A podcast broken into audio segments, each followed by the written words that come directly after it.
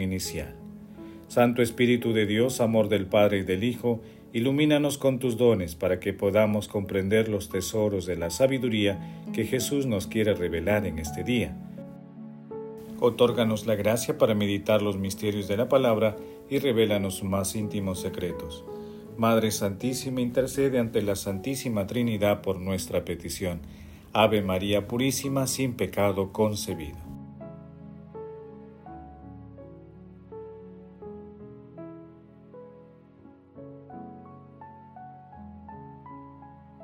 Lectura.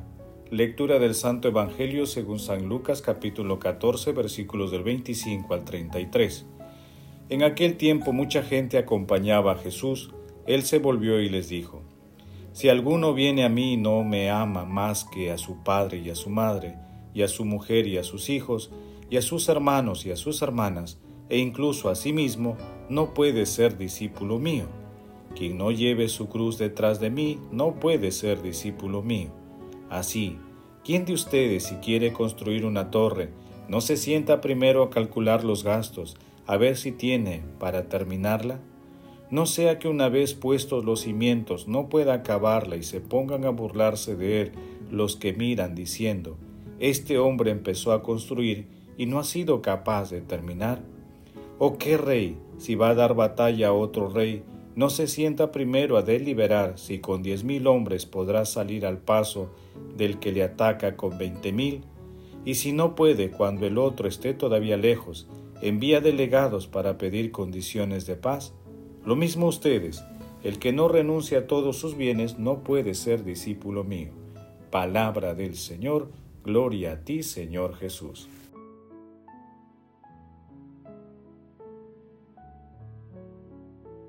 He aquí que nosotros lo hemos dejado todo y te hemos seguido. No dejaron grandes fortunas, puesto que eran pobres, pero se puede decir que han dejado grandes riquezas quienes han vencido todos sus deseos. Los apóstoles abandonaron todo lo que poseían. ¿Qué has dejado, oh Pedro? Una navichuela y una red. La pobreza total, es decir, el pobre de todo tiene pocas riquezas, pero muchos deseos. Dios no se fija en lo que tiene, sino en lo que desean. Se juzga la voluntad que escruta invisiblemente el invisible. Por tanto, todo lo dejaron, y hasta el mundo entero dejaron, puesto que cortaron todas sus esperanzas en este mundo, y siguieron a quien hizo el mundo y creyeron en sus promesas. Muchos hicieron esto mismo después de ellos. No solo los plebeyos, no solo los artesanos, los pobres, los necesitados, los de clase media, sino también muchos ricos opulentos, senadores e incluso mujeres de la más alta alcurnia social renunciaron a todas sus cosas. San Agustín. El pasaje evangélico de hoy llamado Presupuestos para ser discípulos se encuentra parcialmente en Mateo capítulo 10 versículos del 37 al 39. Ante una multitud que lo acompaña a Jerusalén, Jesús de manera radical expresa las condiciones para ser verdadero discípulo suyo. Así, Jesús sitúa en el lugar más trascendente de la vida de todas las personas, incluso por encima de los sentimientos familiares. Si no se calcula bien el precio que se tiene que pagar, se corre el riesgo de fracasar.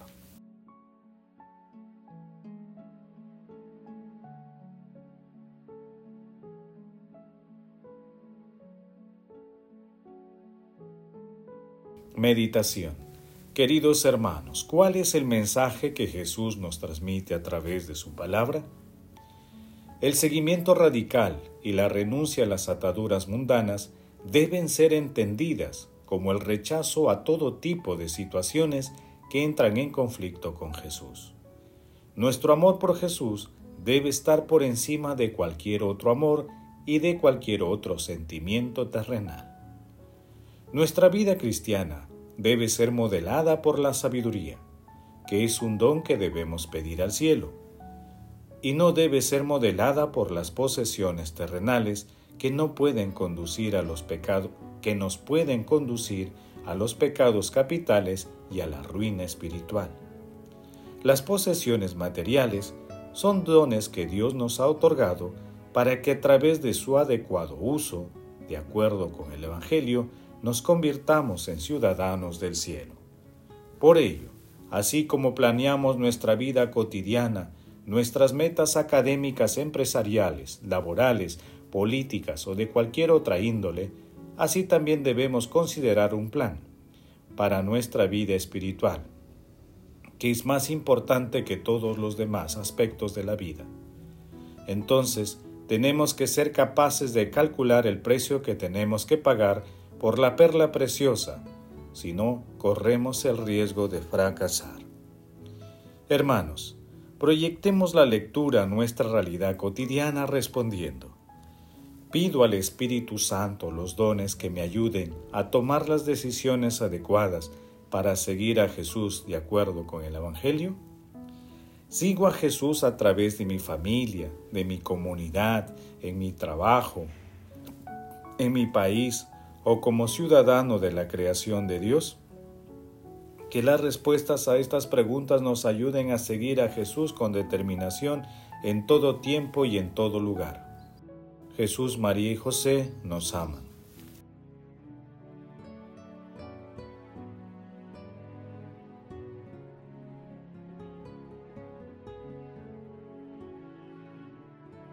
Oración. Oh Dios, por ti nos ha venido la redención y se nos ofrece la adopción filial. Mira con bondad a los hijos de tu amor, para que cuantos creemos en Cristo alcancemos la libertad verdadera y la herencia eterna. Santísima Trinidad, concede a todos los consagrados y consagradas y a todas las comunidades cristianas la fortaleza de espíritu, para que no tengamos miedos a las exigencias del seguimiento a Jesús y que dóciles al Espíritu Santo, tomemos nuestra cruz y sigamos con alegría y valor los pasos de Jesús. Amado Jesús, justo juez, por tu infinita misericordia, concede a las almas del purgatorio la dicha de sentarse contigo en el banquete celestial.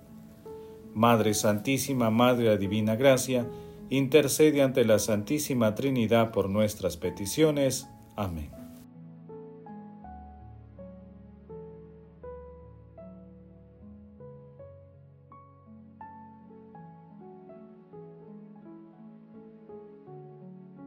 Contemplación y acción. Hermanos, contemplemos a nuestro Señor Jesucristo con una homilía de San Juan Pablo II. El don de la sabiduría del corazón es necesario, de manera particular para el cristiano. Es decir, para quien se propone seguir generosamente a Cristo, tal como se nos presenta en el pasaje evangélico de San Lucas, que acabamos de escuchar en el que Jesús nos ofrece una estupenda lección de sabiduría divina, indispensable para ser verdaderos y auténticos discípulos suyos. Va camino de Jerusalén, donde cumplirá la voluntad del Padre Celestial con su pasión. A los que van con él les dice claramente que ningún afecto humano y ni siquiera la propia vida se le puede poner delante. Él se presenta como el absoluto que merece ser buscado, seguido y amado por sí mismo, y por encima de todo, personas o cosas, seguirlo no solo implica llevar la propia cruz, es decir, no solo la aceptación del sufrimiento, sino más aún del desprecio, la soledad, la marginación, que las masas reservan en aquellos tiempos a los condenados a muerte en la cruz. Todo esto hace que Jesús nos exija, hoy como ayer, que nos adhiramos a Él y vivamos la fe con todas sus consecuencias a nivel personal, familiar y social.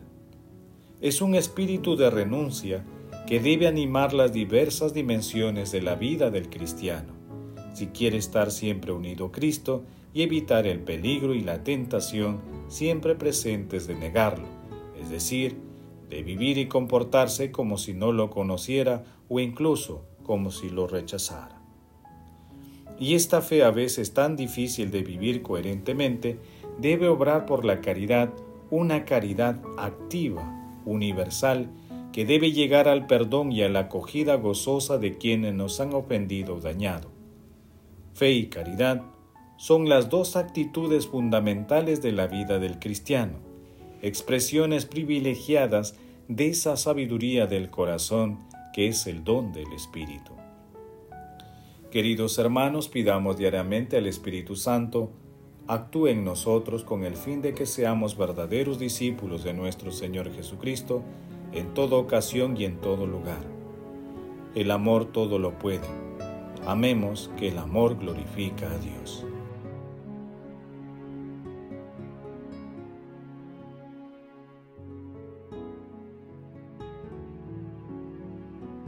Oración final. Gracias Señor Jesús porque tu palabra nos conduce por caminos de paz, amor y santidad. Espíritu Santo, ilumínanos para que la palabra penetre a lo más profundo de nuestras almas y se convierta en acción. Dios glorioso, escucha nuestra oración. Bendito seas por los siglos de los siglos. Madre Santísima, intercede ante la Santísima Trinidad por nuestra petición. Amén. El Señor esté con ustedes y con tu espíritu. La bendición de Dios Todopoderoso, Padre, Hijo y Espíritu Santo, descienda sobre ustedes y los acompañe. Siempre. Amén. Bendigamos al Señor, demos gracias a Dios.